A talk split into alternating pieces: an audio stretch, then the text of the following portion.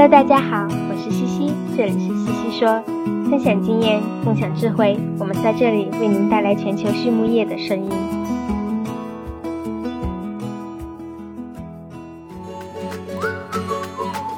APC 血浆蛋白提高免疫力，帮助动物茁壮成长。在过去的四十年中，APC 的血浆已帮助超过一百亿头猪茁壮成长。事实证明，APC 的血浆有助于增加猪群的健康和免疫力，并为我们的客户增加利润。APC 的血浆在无非洲猪瘟的国家或地区生产，并进口到中国，有猪和牛两种来源。作为血浆产品全球领导者，APC 致力于为您提供安全有效的可靠产品。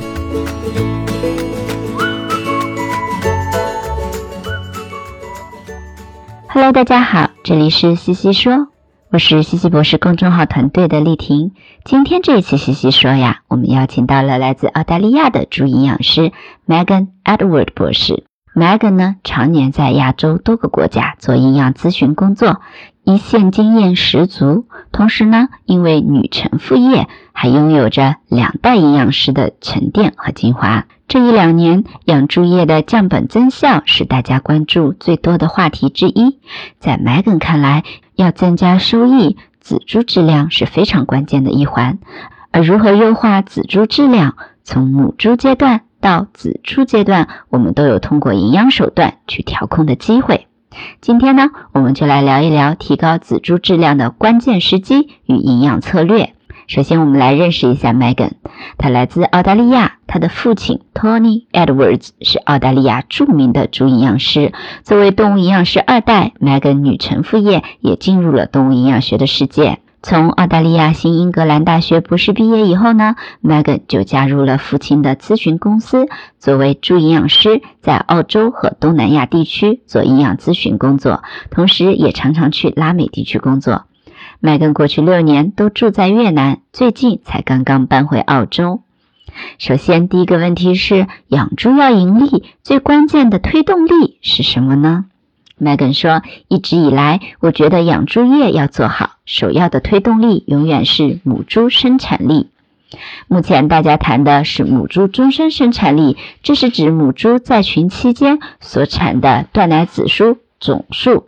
因此，母猪生产力决定了我们能够获得的仔猪总数。有了好的仔猪数量并不够，仔猪质量也同样的重要。”在仔猪阶段之后呢，生长育肥期的饲料转化率也是产业的重要推动力。而如果没有前面的母猪生产力和仔猪质量打好基础，很难做好饲料转化率的最优。接下来，西西问道：当我们谈仔猪质量时，我们在谈什么呢？Megan 说：我们在谈仔猪的质量时，本质上是对仔猪的健康状况、免疫能力以及强壮程度的评估。仔猪刚刚出生时，它们的免疫和消化系统发育是不成熟的，必须依赖于从母猪乳汁中获得的免疫保护和营养供给。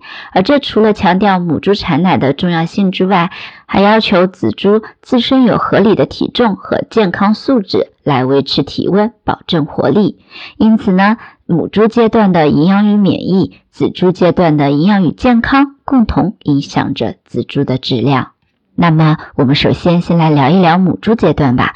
从母猪入手，有哪些调控仔猪质量的关键时间点呢？麦根说，如果真正要展开这个话题，就得从后备母猪的选育开始了。那今天就不展开了，我们就假设后备母猪选育已经做得很好了吧？那么接下来我们要重点关注哪些时间点呢？首先要关注的是妊娠期，尤其要关注配种和妊娠早期的管理。这个阶段做到位的话，对母猪生产力和产子数会有积极的影响。第二呢是围产期，在这个阶段，胎儿乳腺都处于快速生长期，同时母猪还得开始准备初乳中的免疫物质，为子猪提供免疫保护。这时候管理好母猪的健康和福利，可以有效改善乳汁的营养，从而影响仔猪的质量。这也是我个人非常在意的阶段。然而，这个阶段却往往容易被大家忽视。比较典型的妊娠料往往是便宜、质量不高的，但这时候母猪吃料后会大大的影响整个后代的质量和生长潜力。因此，我相信围产期的营养值得更多的关注。第三个阶段则是哺乳期，在这个阶段，仔猪质量如何、有没有活力、强不强壮。都已经能够很直观的显现了。这时候，我们的关注重心就是母猪能否为仔猪提供高品质的乳汁。那么，母猪阶段提高仔猪质量的营养策略有哪些呢？麦根说，不同阶段的母猪营养策略稍有不同。根据我的经验啊，在营养上，我的关注重心主要包括这些方面：一是妊娠的前期营养，包括可发酵纤维、能量和添加剂。在日粮中添加可发酵纤维，对排卵率和胚胎的着床率都非常的重要。而母猪在妊娠前期的营养中，这个阶段实现能量正平衡也非常的重要，要保证它们能够增重。对添加剂而言呢，考虑抗氧化剂、欧米伽三、脂肪酸等等。再来看一下围产期的营养。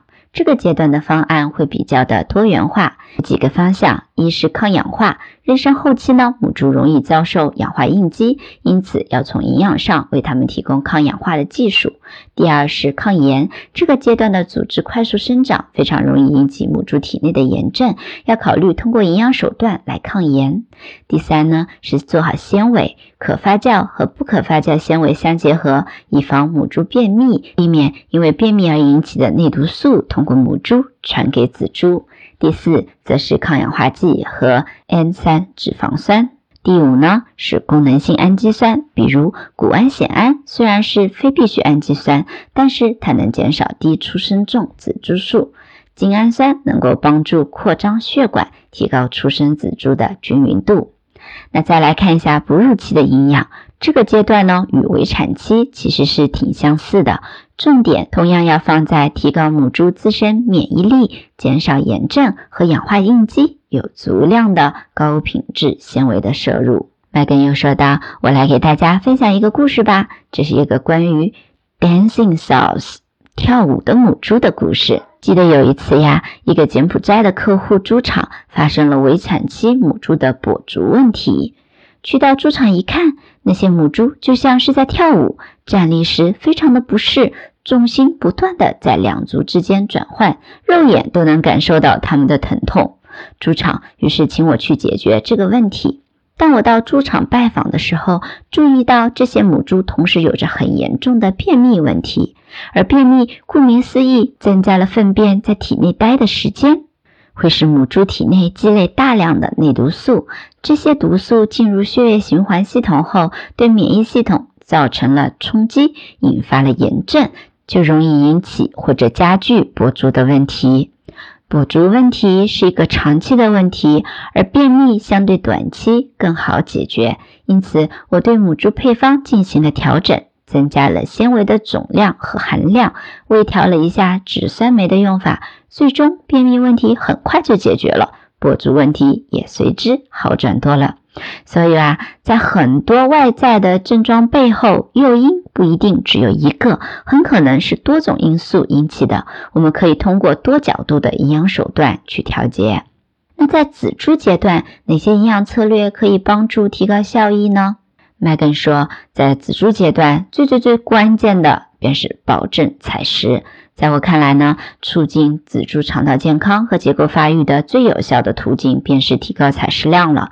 根据我这些年的配方经验，这个阶段会比较建议应用血浆蛋白，它可以显著的促进采食，也随之提高了其他对仔猪肠道健康有益的物质，比如核苷酸、锌等等的摄入。同时呢，血浆蛋白中自带的免疫球蛋白和其他功能性蛋白会间接或者直接的影响肠道免疫功能，比如提高抗炎因子 IL 十的表达，从而减轻炎症。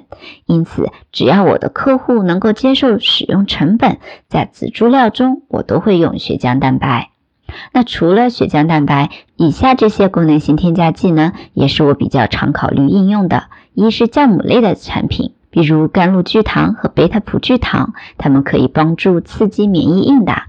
二呢，核苷酸。第三呢是 omega 三的脂肪酸。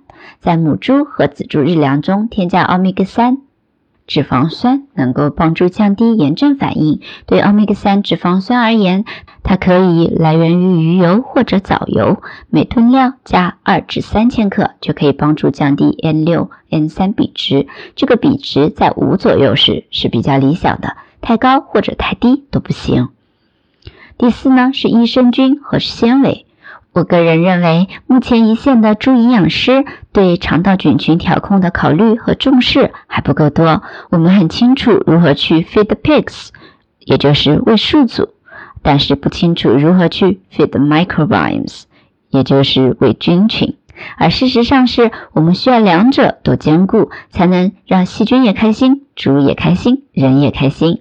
现在我们已经知道，肠道微生物对仔猪健康起着至关重要的作用。菌群的种类和数量与它们在肠腔中获得的底物有关，同时也与宿主的免疫系统紧密相关。对仔猪而言呢，在出生和哺乳阶段，它们的菌群主要受母猪的影响，母猪的粪便微生物、产房环境中的微生物、乳汁中的微生物等等。而断奶之后呢，仔猪的日粮组成和环境都发生了很大的变化。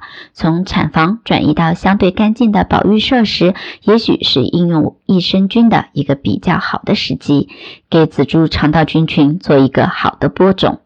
除了播种之外，还要施肥，因此要为微生物提供它们所需的营养，比如。有些产丁酸的细菌非常喜欢利用可发酵纤维，那么我们就可以在仔猪料中添加慢性发酵纤维。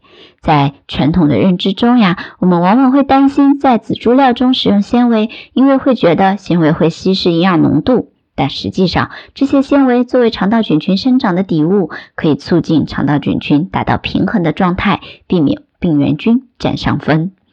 在目前，益生菌的使用与猪场所在的地区有关。比如，美国和亚洲很多国家还在大量的使用锌和铜，而益生菌对锌和铜是很敏感的。这就意味着，日粮中即使加入了益生菌，也并不一定会有效果。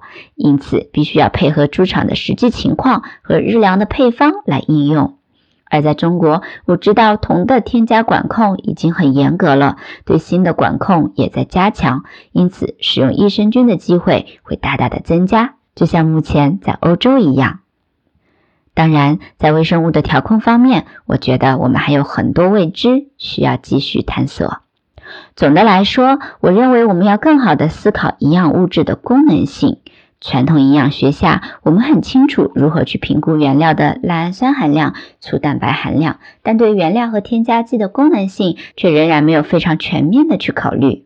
血浆蛋白、酵母类产品就是很好的例子，它们所带来的产食量的提升、免疫能力的改善，这些功能性价值如果能像我们做营养价值评估一样去进行定量，那么对于添加剂的评估工作将有很大的帮助。接下来，西西问道：“预防仔猪腹泻，你有什么经验呢？”麦根说：“仔猪腹泻是一个很有意思的话题，因为我觉得吧，这是我们自己造成的，但却没有勇气去承认。想想看，母猪的乳汁中含有百分之二十六的粗蛋白，因此其实并不是仔猪不能接受高蛋白的日粮，而是蛋白水平和消化率之间的关系。”乳汁中的蛋白消化率高达百分之九十五，而当我们人为的为仔猪断奶，开始饲喂玉米豆粕型日粮时，蛋白消化率就只能达到百分之八十左右。那么问题来了，假设仔猪料的蛋白含量是百分之二十，而消化率只有百分之八十，这就意味着有多少蛋白将被致病菌利用了呢？有百分之四。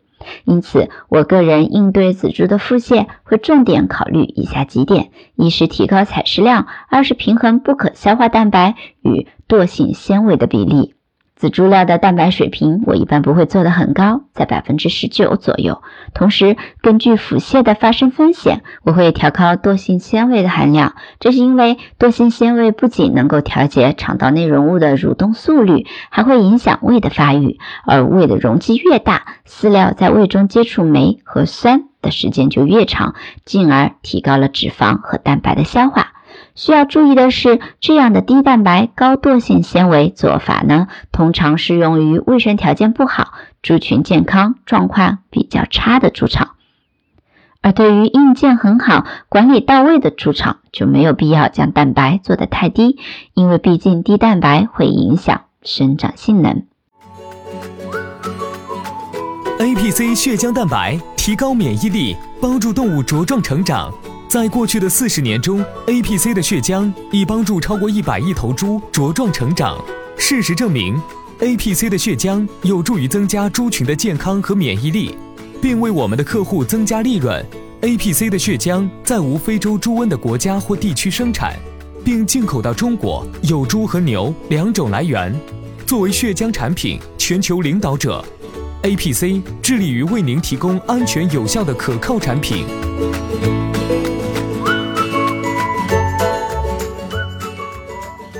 最后，Megan 补充到，随着遗传育种技术的进步，我们今天的母猪产子数呢已经越来越多了，但同时出生子猪重越来越低，且均匀度不高。我希望呼吁大家要更加注重围产期的营养。也就是从妊娠九十天到分娩后三天这个阶段，如果能够处理好围产期母猪的氧化应激、炎症、组织快速生长等问题，就可以减少子猪后续的很多问题。显然，从经济和商业角度上来计算，做好围产期营养相当于花小钱办大事，绝对是划算且值得投入精力做好的环节。在采访的最后呢？Megan 推荐了他最喜欢的专业资源网站，包括了 Feedtables.com 和 Feedingpedia.org 以及 CVB Feedtables。最后一个问题，给年轻人的建议，Megan 说道：“不要活得太拧巴，因为人生只有一次。”那么今天的西西说，我们就先聊到这里，感谢大家的收听，我们下一期再见。